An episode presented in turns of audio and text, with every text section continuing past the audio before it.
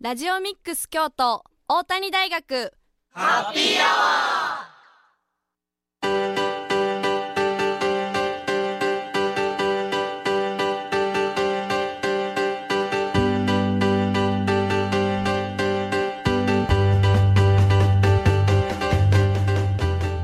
ー FM870 ラジオミックス京都。ここからは大谷大学ハッピーアワーのお時間です。これから19時50分まで大谷大学でまちづくりを学ぶメンバーが大学周辺の楽しくて役に立つ様々な情報を皆様にご紹介いたします。またこの番組は再放送もお送りしています。木曜日の午後11時からと週末土曜日曜の午後10時から再放送しているのでそちらも合わせてお聞きください。皆さんこんばんは。本日のパーソナリティは大谷大学3回生の田村ゆりかと2回生の柏原大志でお送りします。よろしくお願いします,、ということで、はい。先週はね、はい。ひのきくんがラジオ卒業っていうことやったんですけどそうでまあ今週は私田村が最後の日となってしまいまして、はい。はい。まあ、私のねこの2年間半ぐらいはい。のラジオの経験とかその感想とかお得たことはまあ最後のエンディングのエンディングのお時間にするとして、わかりました。まあこのねオープニングははいカッシーにちょっと聞きたいことがあるんですけ何でしょど、まあ私がねもう今日で卒業するっていうことで、はい今度は、はいカッシーとももちゃんが後輩たちを引っ張っていく立場になると思うんですけど。そうですね。はい、何か意気込みとかあったらここで言っといてくれたら心置きなく卒業できるなっていう。なるほどなるほど。はい、まあそうですね。3回生に上がれば、まあ、いずれうん。2回生で出てくる、それが女の子かもしれないし男かもしれないし、うん、まあまず仲良くできるかですよね。ほう。うんうんうん。今もう自分で思ってるだけかもしれませんけど、うんうんうん。田村先輩とはすごく仲のいい関係で。いや思ってるよ。ありがとうございます。も。もちろんもちろん。仲のいい関係でねこうラジオをうん。こう続けられている、はいはいはい。後輩にもそう思えてくれるような、あこう今ね歌詞が思ってるようなことそうですそうです。をうんうんうん。先輩として、うん。こう後輩にこ思ってもうらえるような。思ってられるかな、うん。あと頼りのある人なのかな、みたいな。なんかもね。いや僕からすればもう田村さんなんてもう頼りがいの頼りがいしかない人なんで。本当かな？なんかいじられてる気がすんねんけどな。なんで僕自身もね、そうなれるようにあ今後もね、うん。うんうんラジオ頑張るのでぜひはい。聞いてる方も温かい目ではい。聞いていただければはい。幸いです、そうですね、はい。で4曲お送りするんですけど、はい。この曲全部私がセレクトしましたのでぜひ皆さん聞いてみてくださいはい、番組では皆様からのメッセージもお待ちしています。メッセージは番組公式 X のアカウントまでダイレクトメッセージをお願いします。X アカウントはアルファベットすべて小文字できたきたアンダーバー大谷です。またフェイクス Facebook ページもありますのでそちらもご覧ください。それではここで1曲お送りします。 King & Prince で Cinderella Girl。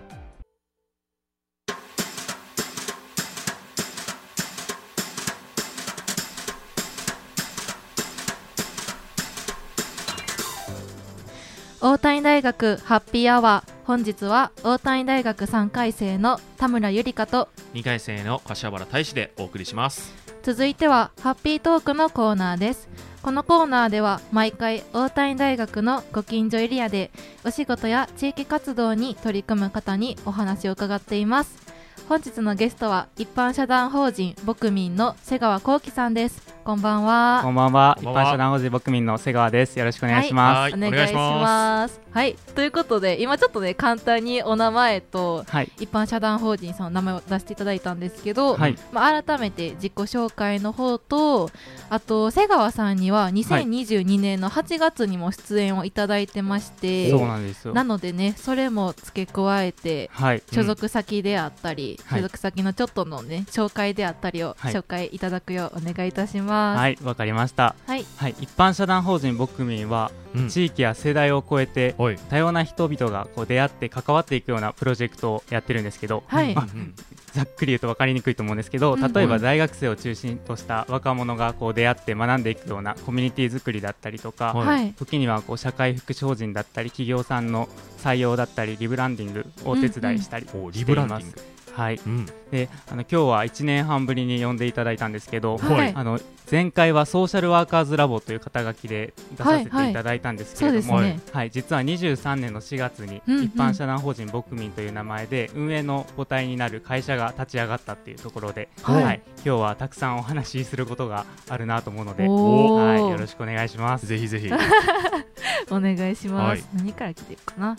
まずはそのソーシャル以前出演していただいたものをお聞きして、そこからあれですかね。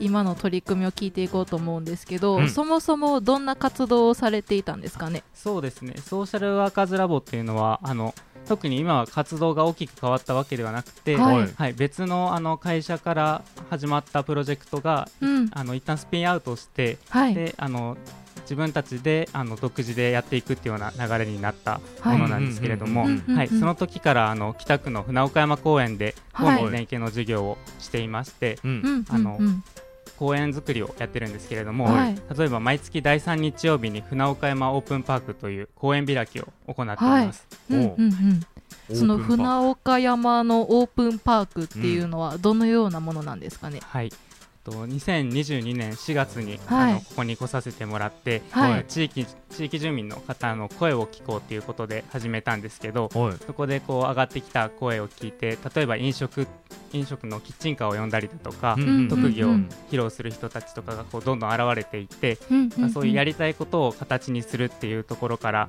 チャレンジしたりだとか、はい。思いもよらないこう出会いが生まれたりするような、うん。うんはい、公園を育てているようなプロジェクトになってます。通ね公園といったらね、子供たちがこうわーって遊んだり、うんうん。そういうような場所をこうイメージするんですけども、はい。大学生でも。そうですね。でも公園も今こう禁止事項がすごく増えていて、はい。ボール遊び禁止だったりとかえペうんット禁止だったりとかそういう管理をしようとすると安全のためうんに何でも禁止になってしまうんですけど、そうじゃなくて本当の意味でこう自由でいろんな人がのびのびと過ごせるような、ううん。んはい、公園が生活の隣にあったらいいなっていうので。あ取り組んでます。確かに。いやそれはもう今だってねボールもない、野球もできないサッカーもできない公園で一体何をするんだって。そうよね。う。ん。思いながらこう看板とかもね立てたのを見てそう思ったら思思いますけど、まあ、安全上仕方ないのかもしれないですけどね、うん。やっぱ遊べる方がいいと思うんで。うん。そのオープンパークっていうのはどなたでも参加できるんですかね？はい、もちろんです。うん。いろんな関わり方ができて、はい。それこそ大学生が今運営チームとして関わってくれたりだとか、出店という形であの初めてもう4歳の女の子が出店してくれたりすることもあるんですけど、へー。4歳、はい、そう4いう歳の子が誰でも出店をすることもできたりだとか、ふらっと顔を出すことだけでもできて、うん全国から、うんはい、たくさんの方に来ていただいてます。どのくらいのお店が出店されるんですかね？そうですね。月にだいたい10から15店舗ぐらいが、はい、うん出ていて、うん。すごい多い。それってなんか絶対出店できるんですか？なんか条件とかはないんですか、ね、そうですね。今はあの希望される方には出店していただくようにしてて出店って言ってもお店を出すだけじゃなくて、例えば音楽を鳴らして踊ってみたりだとか、こう手品だったりバルーンアートを披露したりだったりとか、そういった形であの様々に関わっていただいてます。へえまるであれですね、うん。遊園地のような。あー そう確かに。聞い聞いてね今活動されてるものを聞いて思ったのは、公園じゃなくてもう遊園地じゃないのかなみたいな。そうですね。何か見に行くショーみたいな感じですよね、そんな雰囲気をね聞いてるだけでも感じますけどね、うんうんうん。そうですねでそこであのやっぱりいろんな大人の人だったりとかはい大学生だったりとか、あの普段近くにいるはずなのに出会わないような人たちがこう出会っていって、うんはい。ちょっとうんうんこう生き方を考えるきっかけになったりだとか、うん。もっとこう生き生き生活できるんだっていうことを知ってもらうような機会になったらいいなとうん思ってうん。あー実際そのオープンパークに来られた人の中でこういう風に生き方が変わったとか、うん自分の人生観が変わったみたいなあ。伝えられることって瀬川さん自身あるんですかね？そうですね。例えばあのちょうどはい。あの前回ラジオに出た8月くらいに出会った大学生なんですけど、うんうんうん。あの彼がこうオープンパークに来てからはい。あの面白い大人に出会うことこんなにいろんな生き方があるんだっていうことを知って、うん今までだったらこう、まあ、いわゆるあの一般的な就職活動という形で、うん。はい。あのサイトを検索して企業を調べてっていうことをしてたんですけど、はいんそうじゃなくてもこう進路を選べるんだっていうことで、はい。逆にこう人生迷ってますみたいな。悩んでるんだけど大切にしたいことをなんか思い出したような気がしますっていうことを言ってくれたりしています。ありますよねそういうのも。なかなかちょっと考えさせられる あれですね。そうですね、はもう私もつい最近まで就職活動をしてた側やったんで、はまあそうやってオープンパークに行ってたら何か考え方とかも変わってたんかなって思いますね今思うい、と、ううん。んね歌詞とかも、まあ、僕はね、うん。あともう少しでね、うん。就活に向けてうん。走る人間ではありますけど、うん。まあ、選択肢が多いには越したことがないというのはやっぱ、今念頭にもありますし、まあ、そういった中でね、まあ、調べてうん探すよりかは、自分で実際ね100分は一見につくやつと言いますし、うん。もう見てうん。分かった方がやっぱ、ね、選択肢としてもこうバリエーションと言いますか、ああそうよねそれもこう広がるんで、うんうんうん。まあ、そういった意味でもこれすごくいい場所であって、うんうんうん。まあ、身近に参加できるってところもありますしね。そうですね、うん。考え方変わりますもんね、はいうん。誰もがこうフラットに出会える場って意外とあんまりなくて、うん。なんか店員んさんとお客さんとか、うん面接官とこう受ける人みたいはい。にうんなってしまうんですけど、うん。そうじゃなくてもうみんな肩書きを忘れてうん。公園で自由に遊んでいく中で出会っていくみたいな、うん。うん。そういうラフな感じでね、はいありがとうございますということでまだまだお聞きしたいこともあるんですけど、はい一回曲を挟んではい、聞いていきたいと思います。はい、後半も引き続き一般社団法人僕民の瀬川幸喜さんにお話をお伺いします。それではここで一曲お送りします。 King & Prince で Lovin' you。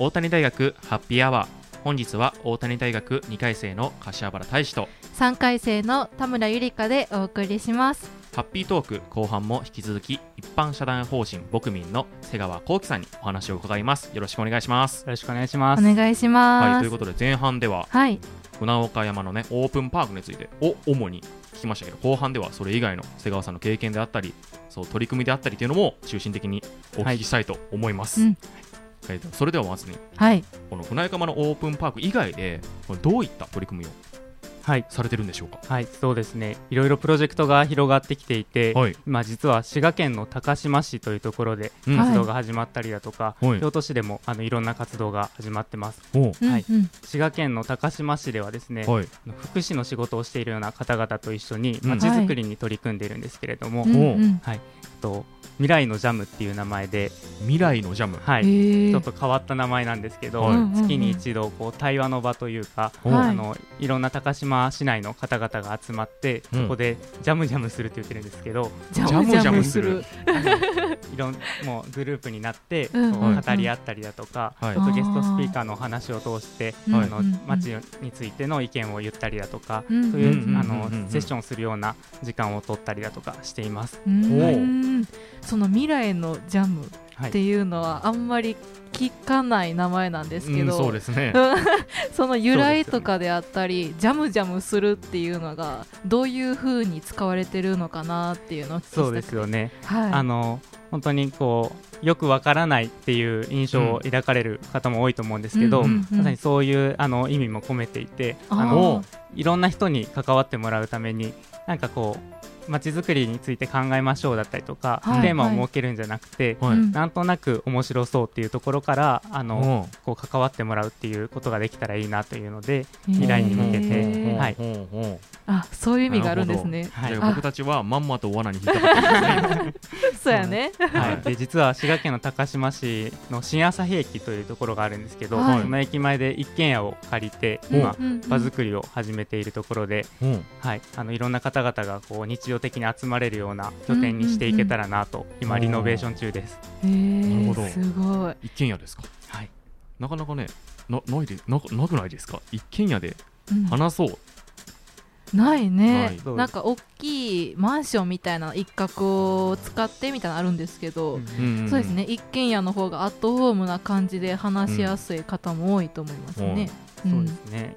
今一軒家のその床だったところを土間にして、はい。いはいは。はい。い、いろんな活用ができるようにそこが、まあ、本屋であったりとか、うんうんうん。あのカフェだったりとか、うんうん。宿泊施設になるようなそういう機能いろんな機能を備えた場所にしていけたらなと、はい、企んでおります。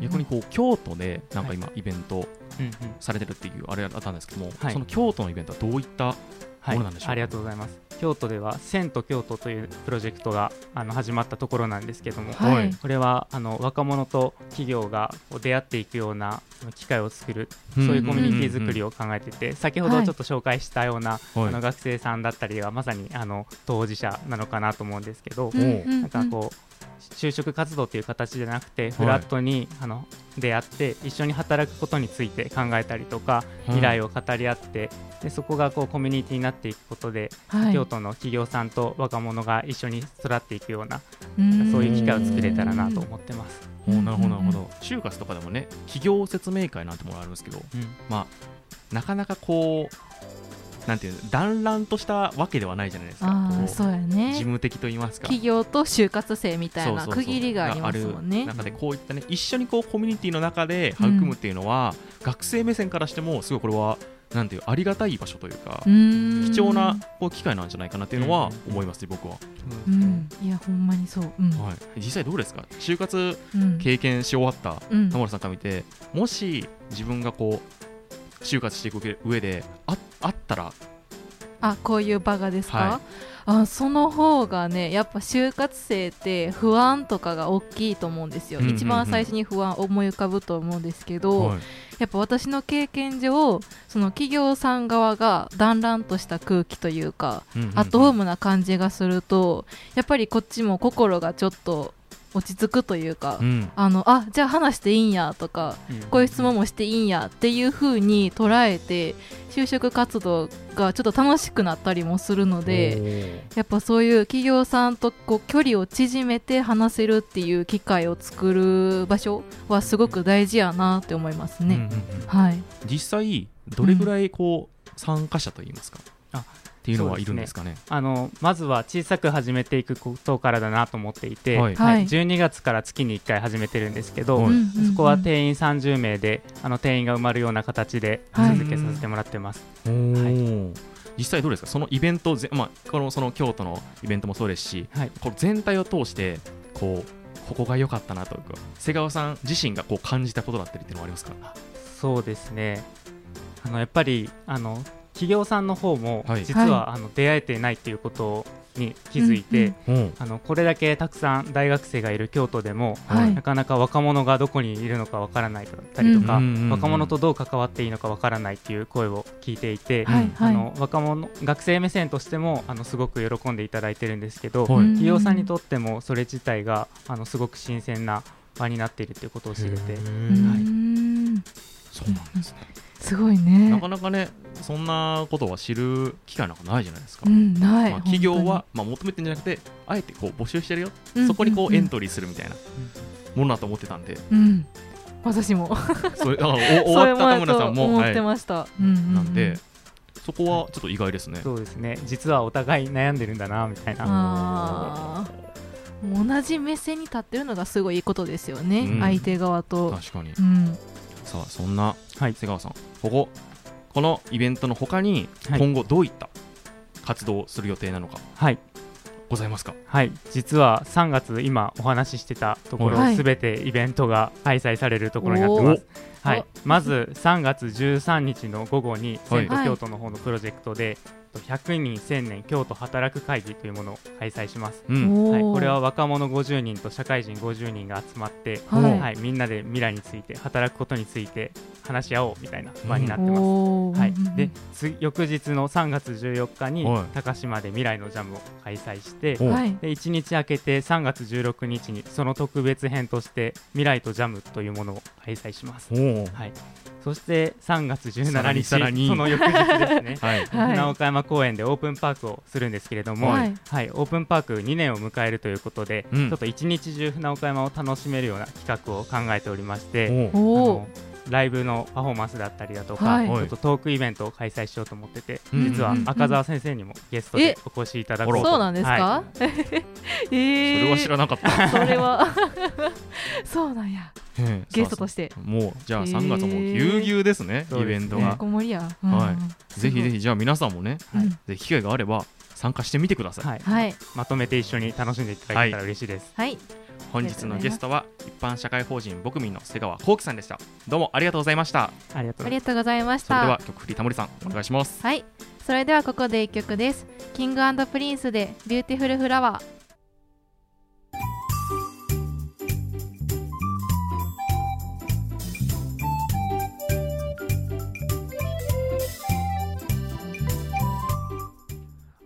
大谷大学ハッピーアワー本日は大谷大学2回生の柏原大志と田村ゆり3回生の田村ゆりかでお送りしております。はい続いては地元のニュースでおしゃべりのコーナーです。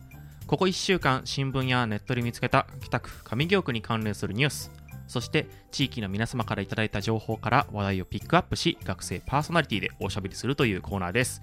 はいそれでは1件目田村さんお願いします。はいそれでは1件目は2月17日土曜日開催サクサク市のお知らせです。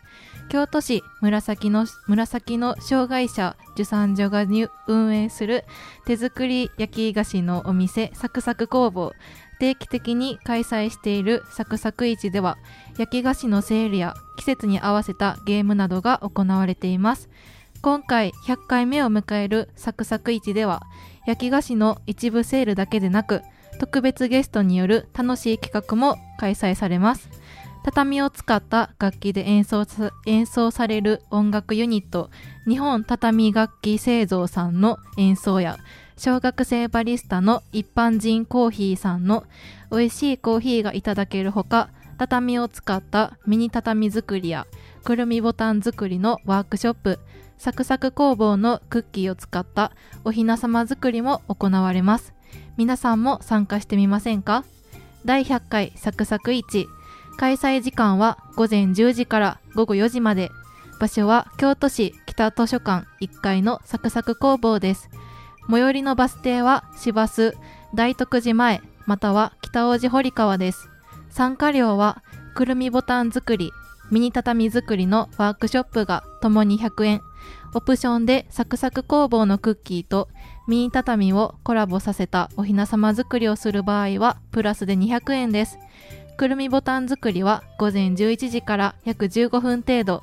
ミニ畳作りは午後1時から約30分程度開催予定です参加をご希望の方はサクサク工房のインスタグラム、フェイスブック、フェイスブックページにある QR コードから Google フォームにてご予約ください。先着20名様ですが、当日参加、当日参加も若干名受け付けるそうです。以上、第100回サクサク市のお知らせでした。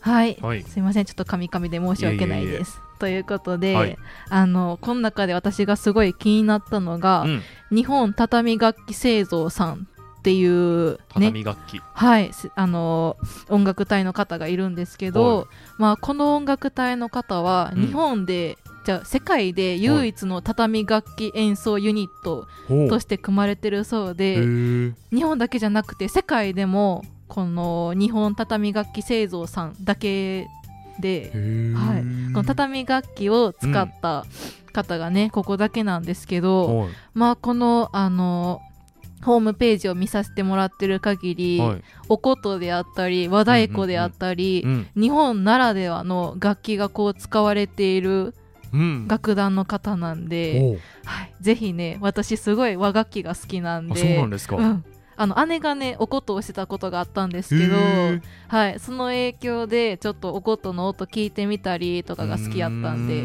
私自身はトランペットをしてたんですけどそうですね、はい、こういう和楽器にも興味があるのでね、はい、ぜひ皆さん世界でここだけしか見れないので、うん、はい、興味のある方は行ってみてください。はい。それでは2件目は北野天満宮節分祭追な式開催のお知らせです2月3日土曜日に北野天満宮にで北野天満宮節分祭追な式が開催されます。先週の地元のニュースおしゃべりでは上賀茂神社の節分祭をお知らせしましたが北野天満宮でも開催されます。節分祭を祭りといっても賑やかに騒いだりすることではなくてご本殿に神様にお食べ物をお供えする式典となっており、はい、特殊神仙として大豆がお供えされます。その他にも北野天満宮では節分祭の他に追な式も開催されます。追な式とは節分に行われる鬼を払う行事のことで北野天満宮で行われる追な式では神楽殿にて重谷千五郎社長による北野北野天満宮の摂社の福部社のご祭神である福の神が鬼を払う北の追な狂言と上七軒の芸舞妓による日本舞踏の奉納が行われます。そして最後に盛大に豆まきが行われます。また社頭では災難厄除けのお札やお守りも授与されるそうです。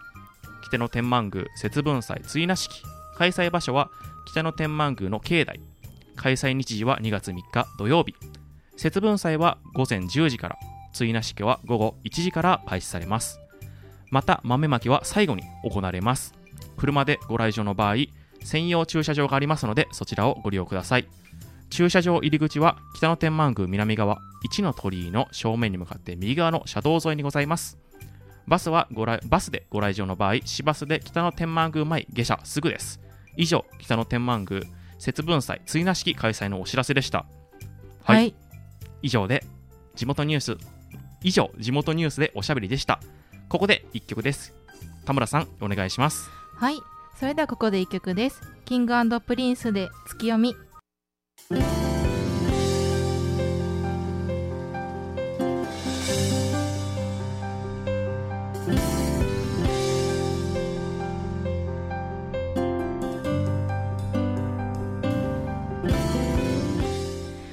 谷大学ハッピーアワーエンディングのお時間です。はい。終わっちゃうよ。終わっちゃうよ。あーどうしよう。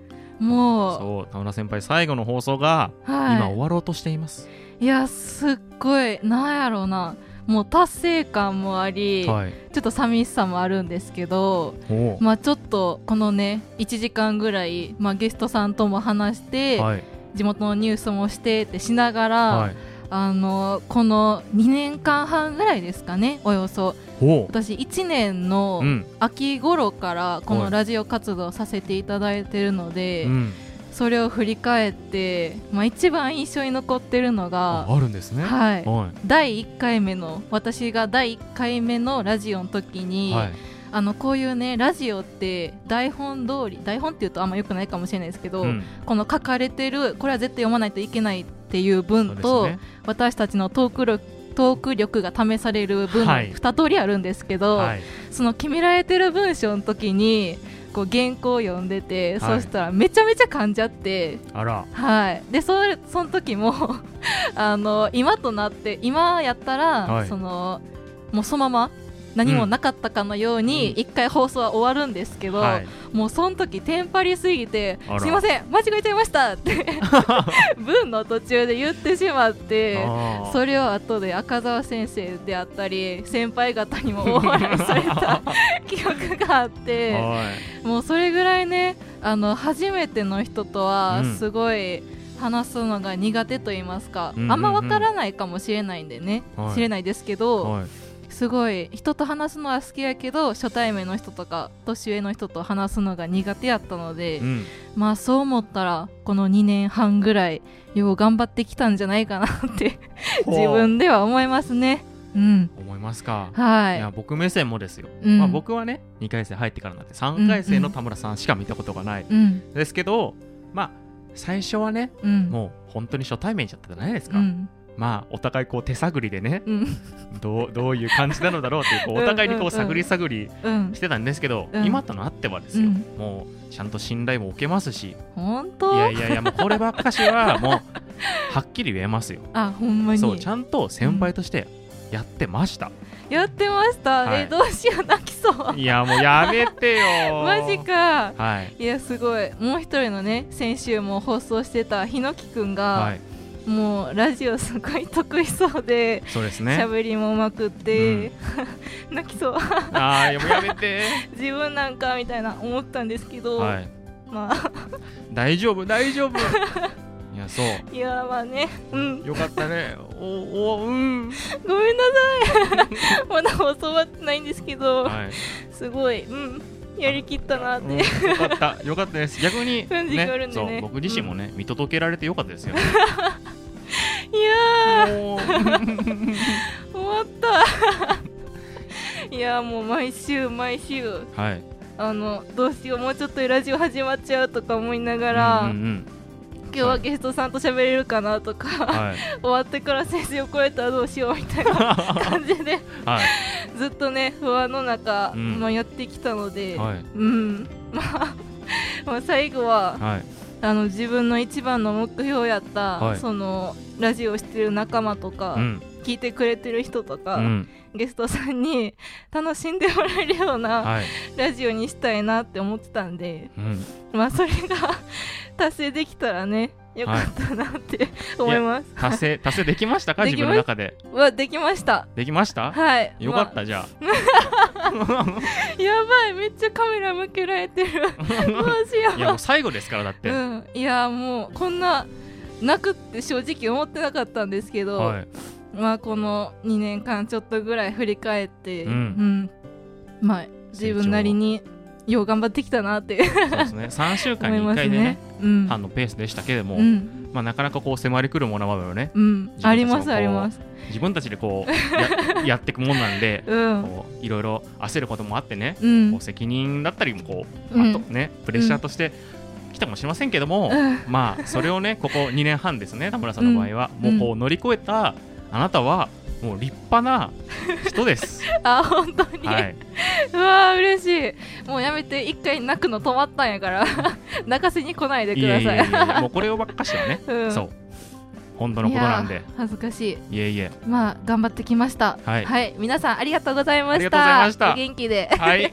はい。大谷大学ハッピーアワーいかがでしたか？今夜のお相手は3回生田村ゆりかと。2回生の柏原大志でした。それでは皆さんさようなら